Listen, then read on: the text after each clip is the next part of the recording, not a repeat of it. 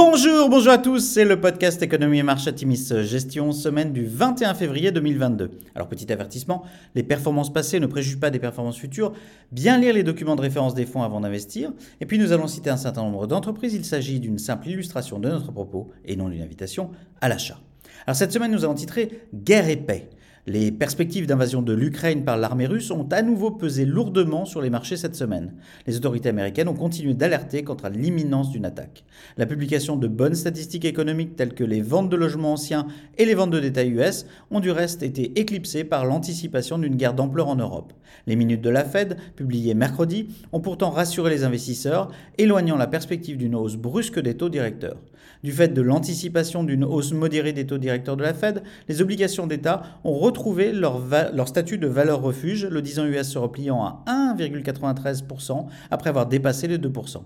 Dans un mouvement comparable, l'or s'est apprécié de 3,2% à plus de 1900 dollars l'once. Notons que les déclarations des membres du FOMC quant à l'ampleur de la hausse des taux restent assez contradictoires à ce stade. Dans un contexte de hausse des prix du pétrole lié à la crise ukrainienne, l'annonce d'un potentiel accord entre les USA et l'Iran sur le dossier du nucléaire iranien a permis au prix du baril de se détendre, le WTI se repliant de 1,4% sur la semaine à 91,8 dollars le baril. Sur la semaine, encore une mauvaise semaine, le CAC 40 se replie de 1,2%, le SP500 de 1,6% et le Nasdaq perd 1,8%. Alors du côté des entreprises, eh bien en Europe, euh, des publications supérieures aux attentes pour DSM, Airbus, Téléperformance, Schneider, Alcon, Alphen ou Veralia et légèrement décevantes pour Hermès. Nous avons été par le passé trop gâtés par les bonnes surprises de ce must-have du luxe, sévèrement sanctionné en bourse selon nous. Aux USA, publication nettement au-dessus des attentes pour Upstart, The Trade Desk, Yeti ou Airbnb, au-dessus des attentes pour Applied Materials, Nvidia ou Zoetis.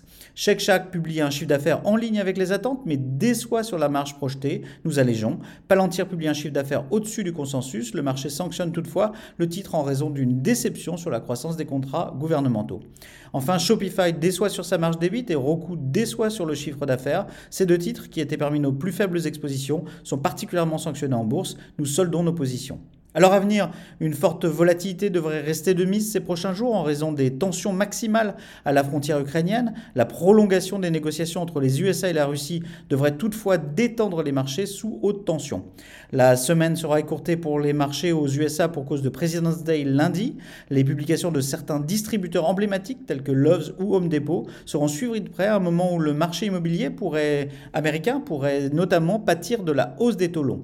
Les taux des crédits hypothécaires à 30 ans ont en effet bondi à 3,9% en moyenne à mi-février contre 2,8% il y a un an.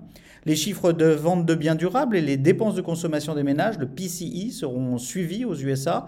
La composante inflation de cette dernière statistique, suivie par la Fed, sera particulièrement regardée. Rappelons que les bruits de bottes à la frontière de l'Ukraine ont éclipsé un cycle de bonnes publications d'entreprises. À vendredi 18 février, 417 entreprises du SP500 ont publié leurs résultats et 78% ont présenté des résultats au-dessus des attentes selon Refinitiv, un chiffre à mettre en perspective avec la moyenne historique de 66%.